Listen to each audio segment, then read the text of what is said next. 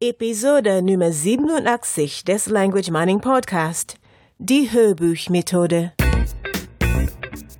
Dies ist der Language Mining Podcast.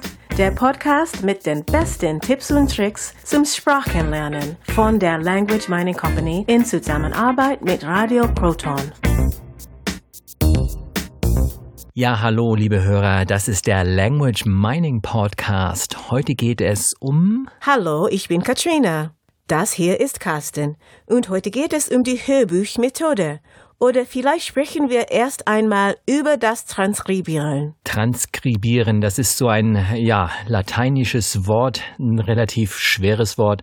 Schwer immer nur für die, die es nicht verstehen, also ein Fremdwort, man muss es nicht verstehen. Es ist nicht unbedingt so ein Wort, was man täglich gebraucht, deshalb erklären wir mal ganz kurz, worum es geht. Beim Transkribieren geht es darum, dass man gesprochene Informationen abtippt, also aus Audiodateien macht man Textdateien. Ja, okay. Und jetzt stellt sich natürlich die Frage, wozu dient das dem Sprachenlernen? Das heißt, wie kann ich das nutzen? Was habe ich davon? Und ja, die Idee zu diesem Transkribieren, die, die kam ähm, ja von einer Zuschrift aus Japan. Wie sollte es anders sein?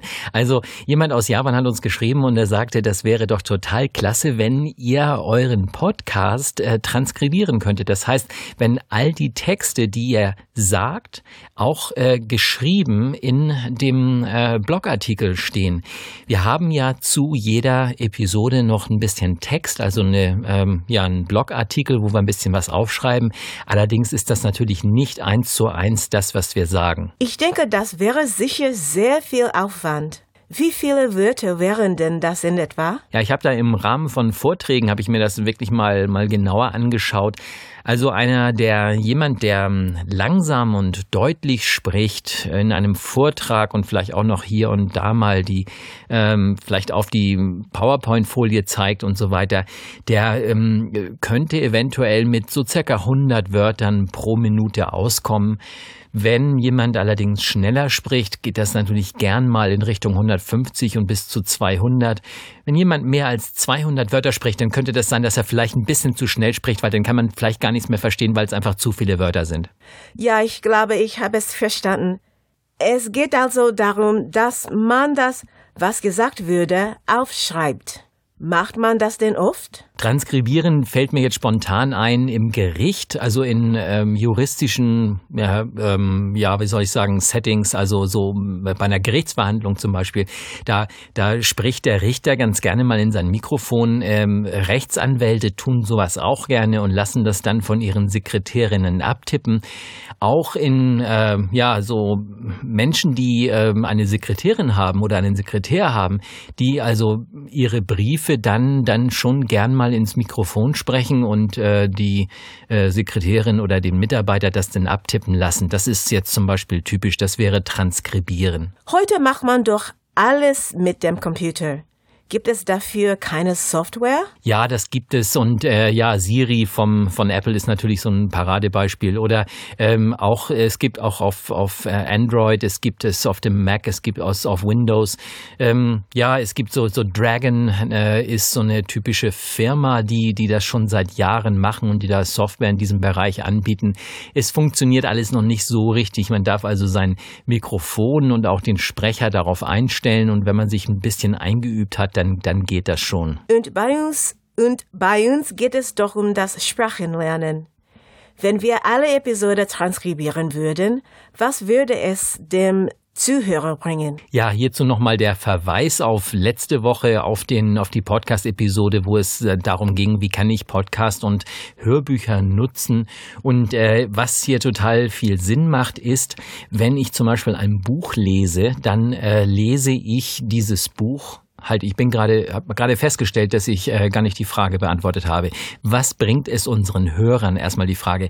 Es bringt natürlich den Hörern, die, wie wir letzte Woche schon gesagt haben, unseren Podcast dazu nutzen, um Sprache zu lernen.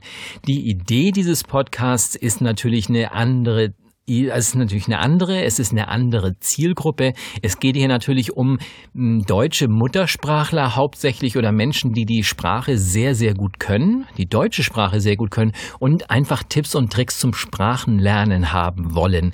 Von daher, ähm, für diese Zielgruppe wäre es natürlich klasse, für die, also für die andere Zielgruppe, diese Ausländer, die die Sprache noch nicht so gut können, wenn sie das transkribiert vorfinden würden. Allerdings ist das nicht so die Idee. Es ist ein Podcast. Es ist eine ja, ähm, ein, ein Audiomedium, das heißt, wir haben gesprochene Sprache und liefern dazu noch so ein paar Zeilen, wo man einfach so ein paar Links mal reintun kann als ähm, äh, Blogartikel, äh, also als äh, Show Notes in der ähm, äh, in der Episode drin, wenn man das jetzt über iTunes und so weiter hört.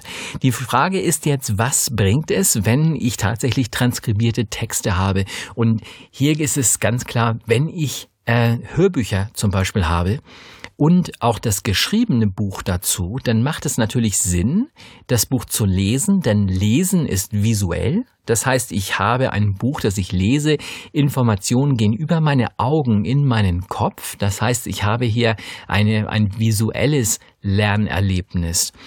Ähm, dazu, wenn ich dann natürlich noch die gesprochene Sprache hören kann, wäre das natürlich total klasse. Das heißt, wenn ich mir das Hörbuch anhöre und dabei mitlesen kann, das wäre sozusagen eine ideale Sache, um mit ähm, Büchern und Hörbüchern gleichzeitig zu lernen. Das klingt sehr gut. Bei Amazon kann man zum Beispiel gedruckte Bücher und Hörbücher zusammen kaufen. Ja, das stimmt. Und man darf hier ein bisschen aufpassen, denn diese Dinge, gerade Amazon, äh, machen diese Dinge ganz gerne für den amerikanischen Markt und da ist dann einfach auch sehr viel mehr Material vorhanden. Äh, das ist erstmal, ich weiß gar nicht, ob das auf Deutsch auf Amazon.de, ob das das schon gibt. Natürlich kann ich immer die beiden äh, Produkte parallel kaufen, also das Hörbuch und äh, das Kindle-Buch oder auch das gedruckte Buch. Äh, man darf ja auf so ein paar Dinge äh, hinweisen, denn das Audiobuch und das gedruckte Buch sind nicht unbedingt immer dieselben. Warum denn?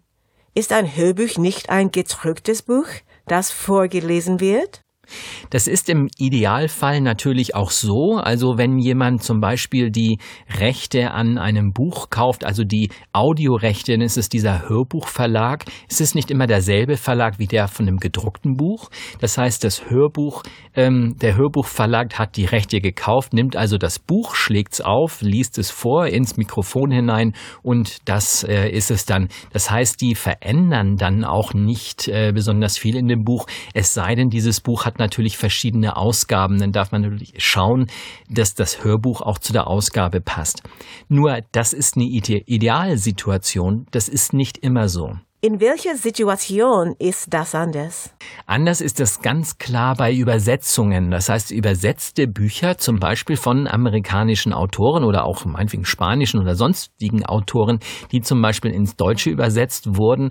Also, wenn man kein Originalbuch hat, ist das Original nicht, ist das Original nicht meistens besser als die Übersetzung? Ganz im Gegenteil ist das sogar oft der Fall, dass es andersrum ist. Das heißt, der, der Überse die Übersetzung kann wirklich sehr, sehr gut sein, sich sehr gut auf den Markt ähm, eingestimmt haben und wirklich so authentisch rüberkommen, als äh, wäre es wirklich ein Autor in der Landessprache. Also von daher, die Übersetzung hm, muss nicht immer schlechter sein und tatsächlich äh, kann sie auch besser sein, je nachdem, ähm, welche, äh, wie gut der Übersetzer ist und wie gut der Autor ist natürlich natürlich, logischerweise. Was hier allerdings passiert ist, wenn ein Buch ähm, äh, übersetzt wird, dann ist es meistens so, es muss nicht sein, oder oft ist es so, dass dieses Buch dann von einem ausländischen Verlag gekauft wird. Das heißt, die Rechte werden gekauft, die Rechte für die Übersetzung. Jetzt geht dieser Verlag her und lässt das Buch übersetzen und dann habe ich ein gedrucktes Buch oder ein Kindle-Buch und äh, das ist dann in dieser neuen Sprache. Jetzt kann es sein, dass diese Firma, weil dieses Buch jetzt sehr erfolgreich ist oder relativ erfolgreich ist, dass der Originalverlag jetzt sagt, okay, jetzt könnten wir natürlich auch noch ein Hörbuch daraus machen. Jetzt kommt ein zweiter Verlag, auch wieder ein ausländischer Verlag und äh, kauft praktisch die Rechte von diesem gedruckten Werk äh, und zwar die Hörbuchlizenzen, also die Hörbuchrechte in der Fremdsprache. Es wäre jetzt für diesen äh, Verlag, der nicht unbedingt immer derselbe ist wie der erste ausländische Verlag, es wäre jetzt sehr, sehr schwierig, da jetzt noch wieder mit dem Verlag zu verhandeln, die die Übersetzung bereits gemacht haben. Das heißt, dieser, Über dieser Verlag, dieser Hörbuchverlag nimmt jetzt einfach einen neuen Übersetzer und lässt das Buch noch einmal übersetzen, weil es vom Prozess her sehr viel einfacher ist. Ich habe weniger Menschen, mit denen ich da irgendwelche Rechte aushandeln muss und so weiter. Es ist im, im Nachhinein für diesen Verlag meist günstiger, einen zweiten Übersetzer dazu zu nehmen. So, jetzt hat äh, dieses Buch praktisch zwei Übersetzungen. Und das ist einmal die Übersetzung der, ähm, der, ähm, die Übersetzung der äh, jetzt muss ich erstmal ins Schleudern kommen. Also die Übersetzung des, des, ähm, äh, des Buches, des gedruckten Buches und die Übersetzung des Hörbuches. Und wenn man diese beiden Dinge jetzt natürlich einmal liest und einmal hört, da kann man keine Sprache mitlernen. Dann hat man denselben Inhalt, also dieselbe Bedeutung. Nur sind die Wörter nicht dieselben. Ja, ein Hallo, wie geht's kann ich natürlich wie uh, How do you do und ich kann es auch wie How are you doing übersetzen. Und äh, es ist beides richtig, es ist beides keine falsche Übersetzung, es ist beides okay. Es ist die Aussage ist bei beiden mehr oder weniger gleich.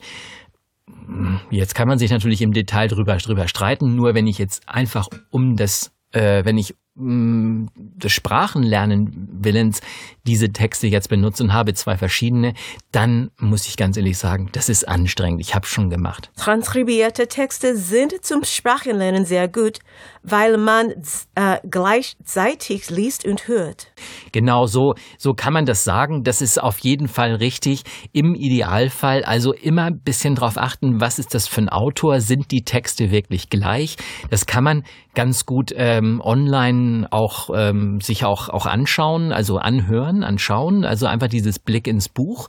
Ähm, zum Beispiel bei Amazon einfach mal, mal reinschauen, mal das erste Kapitel durchlesen und gleichzeitig dazu die, die Hörprobe ähm, auf zum Beispiel Audible oder einem anderen ähm, äh, Audiobuch-Plattform ähm, sich mal anhören und schauen, ob diese Texte tatsächlich zusammenpassen. Oder man geht in die Metadaten und, und schaut sich den Namen des Übersetzers ein.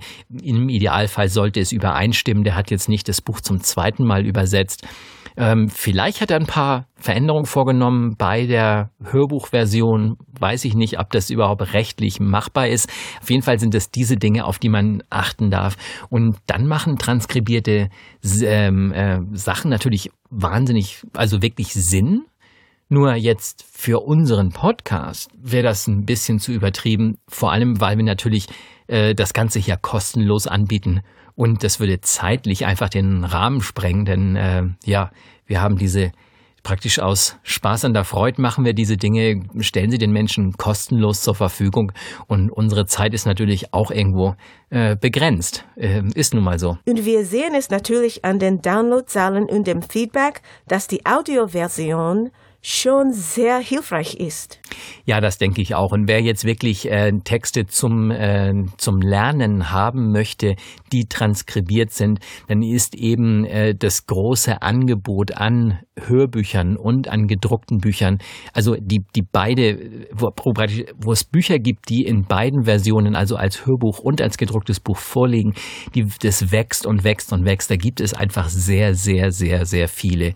Und in der Regel, wenn ich äh, darauf achte, dass es ein Originalautor ist und natürlich, äh, dass das heißt, es keine Übersetzung, es ist die gleiche Version, dann ist es meistens so, dass ich dann auch ein Buch habe, dass ich, ähm, äh, wo, wo das Hörbuch dann mit dem gedruckten Buch übereinstimmt und dann bin ich auf der sicheren Seite und dann kann ich sehr, sehr viel besser Sprachen lernen, wenn, also sofern das Lernen mit Hörbüchern und Büchern ein Thema für mich ist. Und da gibt es natürlich auch eine Möglichkeit, wie ich das machen kann. Da gibt es natürlich Methoden, mit denen ich effizient mit diesen Medien arbeiten kann, damit auch was bei rüberkommt.